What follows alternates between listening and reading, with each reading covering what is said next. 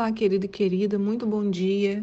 Dia 7 do 7 de 2021, nós nos encontramos nesta manhã para comentarmos sobre a palavra de Deus e uma pequena reflexão da sua aplicação na nossa vida.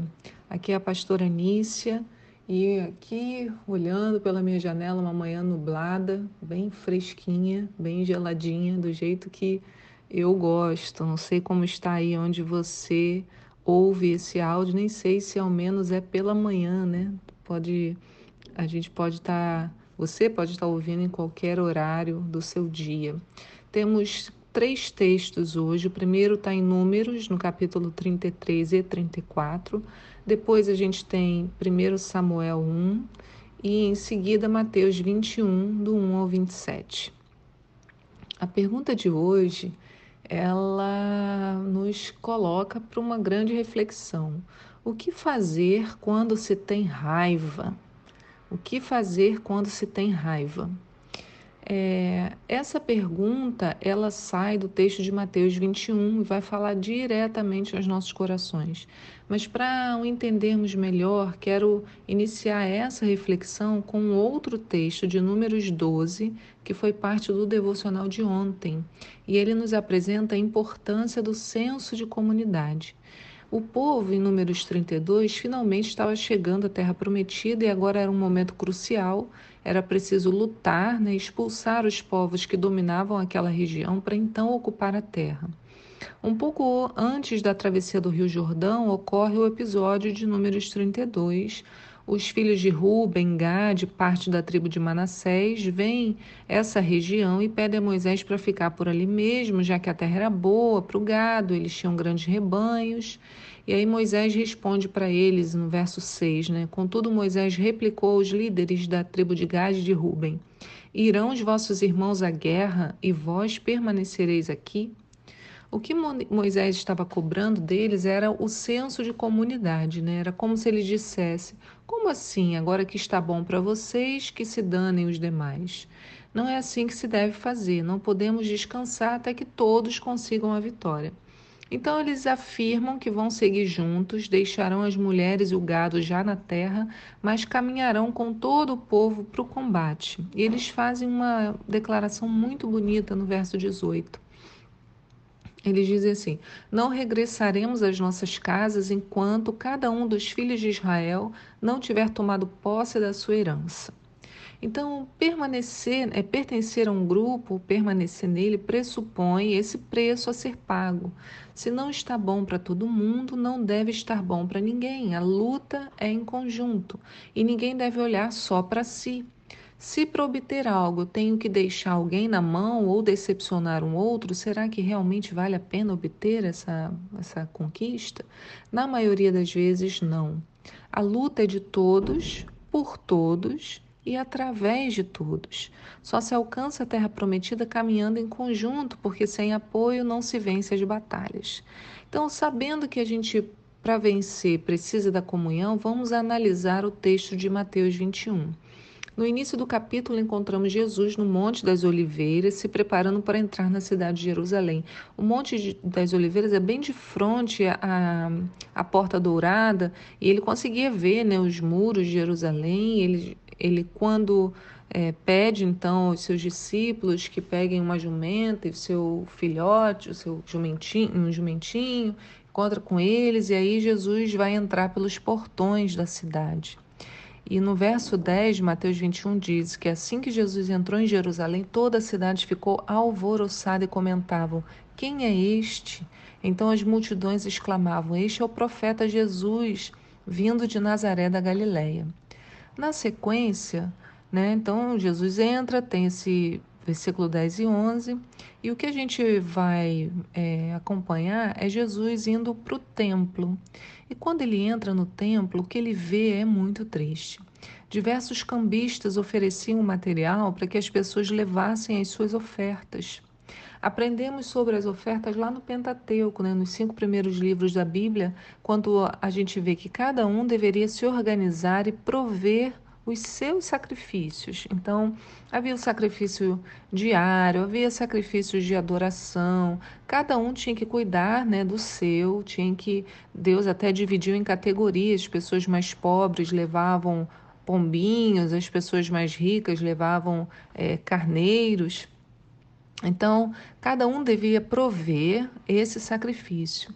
O que Jesus vê são vendedores lá para fornecer esse material da adoração. Quer dizer, olha, precisa só chegar aqui, comprar e você faz sua oferta, né? Havia uma corrupção ali do próprio ato de ofertar. Vou fazer um parênteses na história, né? Porque esse, isso que eu comentei agora me lembra quando vamos à igreja para adorar a Deus e apenas seguimos o que a equipe de louvor está fazendo, sem emoção, sem envolvimento, sabe? A gente abre a boca, canta, canta e acabou. É mais ou menos como comprar essa oferta do cambista. Sem esforço, né? sem envolvimento, não há adoração. Né? Fecha parênteses, mas é uma coisa para a gente refletir. Voltando ao texto, quando Jesus vê tudo aquilo, ele se posiciona fortemente. Diz assim: Tendo Jesus entrado no pátio do templo, expulsou todos os que ali estavam comprando e vendendo, também roubou a mesa dos cambistas e as cadeiras dos comerciantes de pombas e repreendeu-os. Está escrito: A minha casa será chamada casa de oração. Vós, ao contrário, estáis fazendo dela um covil de salteadores.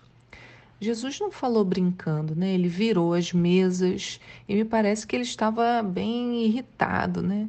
Meu sentimento é que ele ficou com muita raiva de ver aquela situação no, no templo do Senhor. E talvez assim também estejamos hoje, olhando determinada situação com raiva, aborrecidos pelo que ouvimos, vimos, nós explodimos ou é, no meio de uma discussão, a raiva pode ter tomado conta das nossas emoções. Você brigou com alguém, você brigou com seu chefe, com alguém da sua casa, com seu filho naquele momento né, de raiva, ou você remoendo essa raiva. E o que, que nós fazemos quando nos sentimos assim?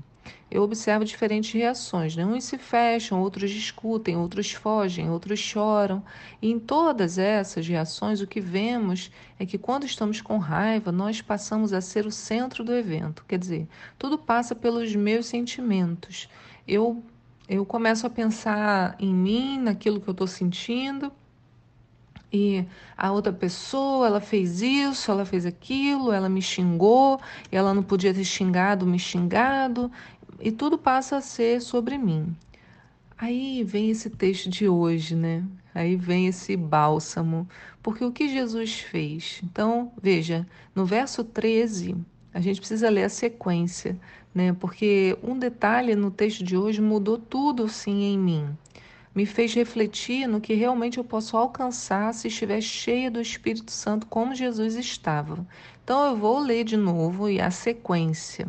Então, no verso 12, Jesus entrou no pátio do templo, expulsou todos os que ali estavam comprando e vendendo, também tombou as mesas dos cambistas e as cadeiras dos comerciantes de pomba.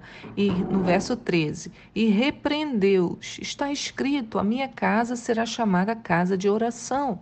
Vós, ao contrário, estáis fazendo dela um covil de salteadores. Aí no verso 14: Então levaram a Jesus no templo cegos e aleijados, e ele os curou. Ora, Jesus então explode com aqueles homens e ao mesmo tempo se volta para curar os cegos e coxos. Não é maravilhoso? Em meio à decepção, à revolta, à angústia, Jesus olha para o lado e se importa com os outros. Se você ler o versículo seguinte, verá que no meio disso as crianças, né, vendo o que está acontecendo, começam a declarar: Osana ao filho de Davi, Oxianá, Osana ao filho de Davi. Então, o comportamento de Jesus traz uma revelação profunda para os pequeninos. Assim, a resposta ao nosso devocional de hoje sobre o que fazer quando estamos com raiva, meu amigo, minha amiga, é curar o outro. Parece totalmente impossível, mas o Espírito de Deus que está em nós é, nos capacita, né, nos dá essa possibilidade. Ela, quando eu me envolvo com a na cura né, do outro, eu me desconecto das minhas limitações, da minha dor, da minha raiva.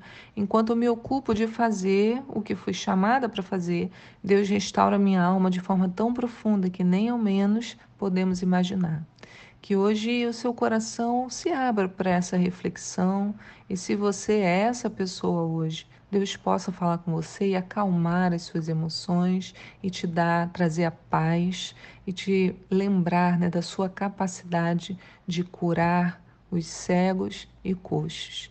Pelo nome de Jesus, claro, né? Pelo poder que opera no sangue de Jesus Cristo.